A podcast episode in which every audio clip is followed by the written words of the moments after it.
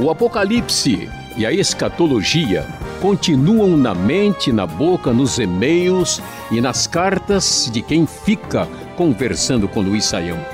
É o fim. Ou será que apenas o começo de uma nova era? Jesus realmente está voltando? O que o estudo da consumação dos séculos tem a dizer para nós?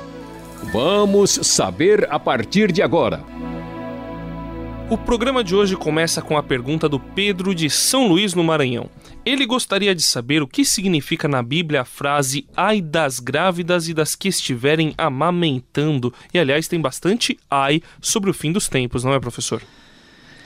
É verdade, André. A pergunta aí que vem para nós lá de São Luís do Maranhão uh, volta a falar sobre essa questão do final dos tempos, né? O que que nós podemos dizer? De fato, Jesus falando lá em Mateus capítulo 24 sobre a questão do final dos tempos, ele vai nos dizer especificamente no versículo 19, né, na NVI, o texto diz como serão terríveis aqueles dias para as grávidas e para as que estiverem amamentando. E prossegue dizendo: Orem para que a fuga de vocês não aconteça no inverno nem no sábado. O que, que acontece? Falando do final dos tempos, uh, no texto de Mateus 24, nós temos dois lances da história interessantes aqui. Um envolve o cumprimento uh, dessas palavras de Jesus que já acontecem pela destruição da cidade de Jerusalém, que acontece ali no ano 70 com a invasão dos romanos, a destruição da cidade santa pelo general romano chamado Tito. Só ah, que essa realidade dessa, dessa intervenção de juízo de Deus, ela não acontece só aí, vai acontecer no desfecho da história também. Então nós temos dois slides aqui, né, do final dos tempos envolvendo o juízo sobre Jerusalém naquele tempo e depois mais para frente. Como Mateus é um evangelho escrito para falar de Jesus como o rei prometido, Messias para os judeus, o enfoque de Mateus focaliza bastante aí essa questão de judeus e, portanto, Jerusalém aí merece uma atenção especial. Então, o que, que acontece? Quando chegar esse momento, que vai ser um momento de tumulto, um momento de dificuldade, no caso da própria destruição da cidade e também falando do final dos tempos, imagine uma situação dessa quando todo mundo começa a ficar num momento de tumulto e tiver que correr, e tiver que fugir, e tiver que fazer qualquer coisa desse tipo. Claro que quem tiver grávida, a mulher que estiver nessa situação e estiver amamentando, vai estar numa situação de muita desvantagem. É por isso que o texto na sequência diz: orem para que a fuga de vocês não aconteça no inverno, porque Jerusalém é um lugar alto, que faz frio, chega a nevar em certas situações, fugir no momento desse é muito difícil, e não aconteça no sábado, quando os portões da cidade se fechavam e os limites né, religiosos para fazerem as coisas eram claramente mais definidos. Então, entendendo isso, a gente então descobre que Jesus está falando para pessoas do contexto judaico daquela cidade, daquele momento, e que teriam uma dificuldade especial, particularmente quem está no momento de gravidez ou de amamentação. Por e-mail, a Jusa nos disse que ouviu dizer que o espírito das pessoas que morrem sem serem salvas primeiro vai ao céu, numa espécie de escala espiritual, para depois tomar seu destino. Isso é verdade, professor? Tem algum texto bíblico que pode dar a entender que existe essa espécie de escala espiritual? Olha, André, vamos, vamos tentar aqui ajudar os nossos ouvintes aqui para entender o que é está acontecendo né, na nossa aqui exposição. Estamos falando do final dos tempos, né, do fim. E aí é, a gente entende né, que esse estudo do final dos tempos é o estudo da escatologia, doutrina das últimas coisas. Mas uma coisa que nem todo mundo sabe é que a escatologia estuda também o que a gente chama de escatologia individual. Então, essa pergunta da Jusa encaixa-se exatamente nisso: é o que acontece com o nosso fim enquanto a gente espera o fim de todas as coisas. Quer dizer, a pessoa morre, ela vai para onde? Bom, todo mundo sabe, isso aí é ponto pacífico, que as pessoas que são salvas, que estão em aliança com Deus por meio de Jesus Cristo, essas pessoas têm a salvação. E as pessoas que não têm aliança com Deus e rejeitam perdão é, e graça divina, essas pessoas não têm salvação, estão numa situação de condenação naquilo que a Bíblia vem chamar de inferno, lago que arde como fogo e enxofre. Agora a questão é o detalhe, né? Quando a pessoa morre, o que é que acontece? A Bíblia não dá eh, detalhes muito específicos a respeito disso. Ela focaliza bastante a nossa situação final. A gente tem alguns textos, né, como ah, o que aparece lá em Lucas 16, de, do rico e do Lázaro, que mostram os dois ali, um num estado de bem-aventurança, outro num estado de sofrimento, mas assim, não dá as etapas por onde é que eles passaram até chegar naquela situação e em que medida tudo aquilo deve ser descrito como um detalhe muito literal. Nós vemos Paulo lá em Filipenses falar que ele gostaria de morrer e estar com Cristo. Vemos Jesus falando para o ladrão da cruz, né? Hoje mesmo estarás comigo no paraíso.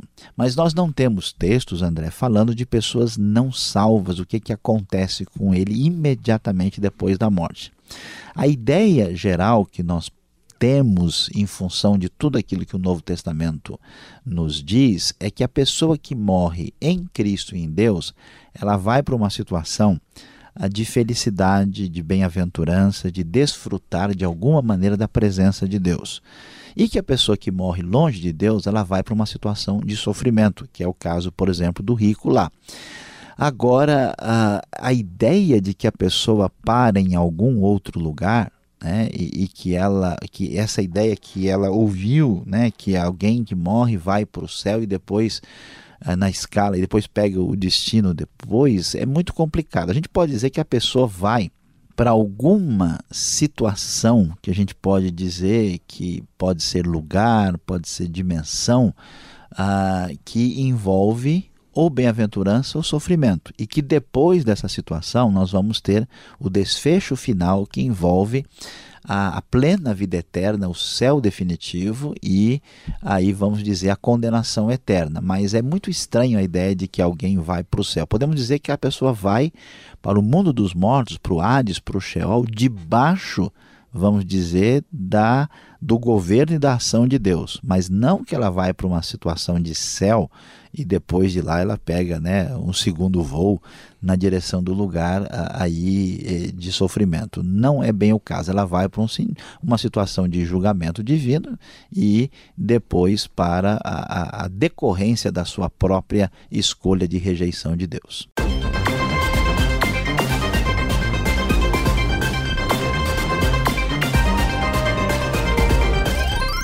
O fim do mundo, de acordo com o cristianismo, é a vitória do bem sobre o mal, ou seja, de Deus sobre o diabo. Com isso, o Vinícius perguntou por e-mail: se o diabo sabe que será derrotado, ele conhece a Bíblia, com certeza ele já leu ou sabe mais ou menos o que está escrito lá. Por que é que ele não se converte, professor? Pois é, André. Vamos aí ajudar o Vinícius, uh, pelo menos duas razões aqui para gente uh, entender o que está acontecendo com essa postura diabólica. Em primeiro lugar, a gente pode dizer que o diabo até por ser o diabo, não é coerente. Né? A gente imaginar que o diabo tem uma coerência metódica, fria, organizada, de dizer: olha, entendi, agora que eu percebi isso, então eu vou ter tal e tal comportamento, tal, para ver se as coisas se resolvem de outra maneira. O diabo, a Bíblia vai deixar bem claro, é alguém que está eh, é, totalmente totalmente dominado e, e, e, vamos dizer, consumido pelo mal e pela sua intenção de oposição completa a Deus. Então é muito difícil imaginar uma coerência diabólica, se a gente pode dizer assim. Né? Segunda razão é que a gente precisa entender, que é uma razão mais teológica e doutrinária, é que o diabo não tem essa opção. É, um dia desses ouvi alguém tentando sugerir que ia pregar o evangelho para os demônios para ver se eles se convertem, né? E claro que isso não é possível, né? Jesus nunca fez isso, nenhuma uh, palavra do evangelho sugere essa possibilidade, porque o diabo e os demônios, os anjos que caíram, eles tomaram uma posição ante Deus de maneira definitiva. É como se a gente tivesse um um cartucho de um tiro que vai ser gasto, né? Esse cartucho da vontade, do arbítrio. E eles tomaram uma posição e gastaram esse cartucho e tomaram uma posição definitivamente contra Deus e ante Deus. Então, nesse sentido, mesmo que o diabo saiba que ele está derrotado, na sua própria incoerência e maldade, ele não tem como voltar atrás. E assim, inutilmente, permanece na sua luta a contra Deus. É como uma aranha venenosa que está num canto, vamos dizer, entre aspas, sabendo que vai morrer. Mesmo ela não tendo chance com quem ataca, ela tenta fazer o que é possível ali, sendo que não há saída para a sua situação de inferioridade, ah, claramente aí descrita nessa situação. Este foi o programa Conversando com Luiz Saião. Produção e apresentação André Castilho e Luiz Saião. Locução Beltrão. Realização Transmundial. Envie você também suas perguntas para conversando@transmundial.com.br ou escreva para a Caixa Postal 18113, CEP 04626-970 São Paulo, capital.